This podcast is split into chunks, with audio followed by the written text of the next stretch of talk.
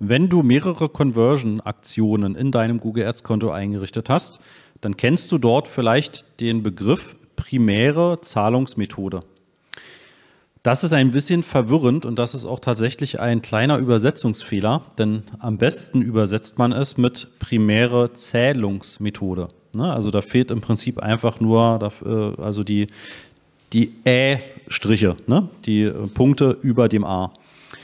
Was hat das für einen Hintergrund? Ähm, vielleicht sagt dir noch etwas ähm, das Thema In Conversions einbeziehen etwas. Das war bis vor einigen Monaten eine Einstellung, die du bei jeder Conversion-Aktion durchführen konntest. Das war ein Häkchen.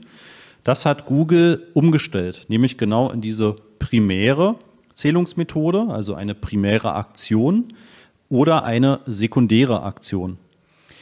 Die primäre Aktion sollte immer die Aktion sein, die für dich den größten Erfolg für die jeweilige Kampagne darstellt.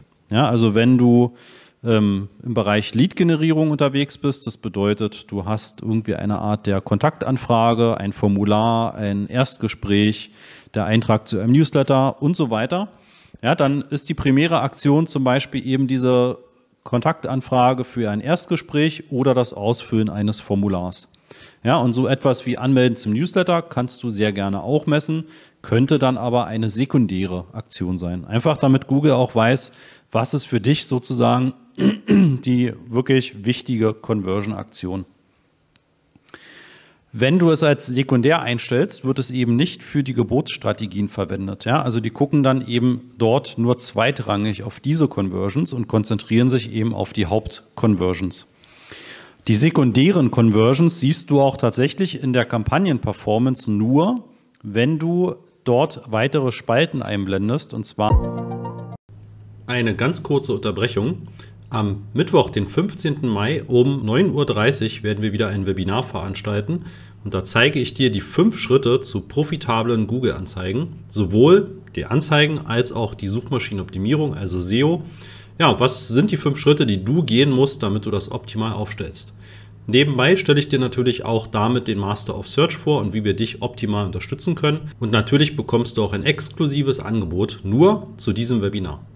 Melde dich an unter masterofsearch.de slash Webinar-Anmeldung. Für alle Conversions. Ja, also sowohl alle Conversions, so heißt die Spalte dann eben für die Anzahl, und wenn du Kosten pro alle Conversions als Spalte einblendest, dann hast du eben auch nochmal die Kosten heruntergerechnet auf alle Conversions, die eben angefallen sind, sowohl die primären als auch die sekundären Aktionen. Ja, das kannst du, wie gesagt, einfach sehr gut, um das Ganze in den Conversion-Aktionen zu unterscheiden und die Geburtsstrategien einfach noch viel treffsicherer auf das optimieren zu lassen, was du optimieren möchtest.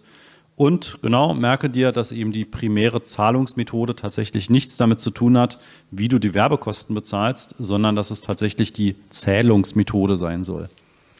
Ja, das war eine kurze Folge. Ich hoffe, das hat dir aber auch einen Impuls gegeben und vielleicht hat sogar bei einem ein oder anderen von euch ähm, die Frage beantwortet, die man sich schon länger gestellt hat, was das eigentlich genau bedeuten soll. Wenn du Fragen dazu hast, dann schreibe mir gerne und ja, gehe auf masterofsearch.de und kontaktiere uns sehr gerne.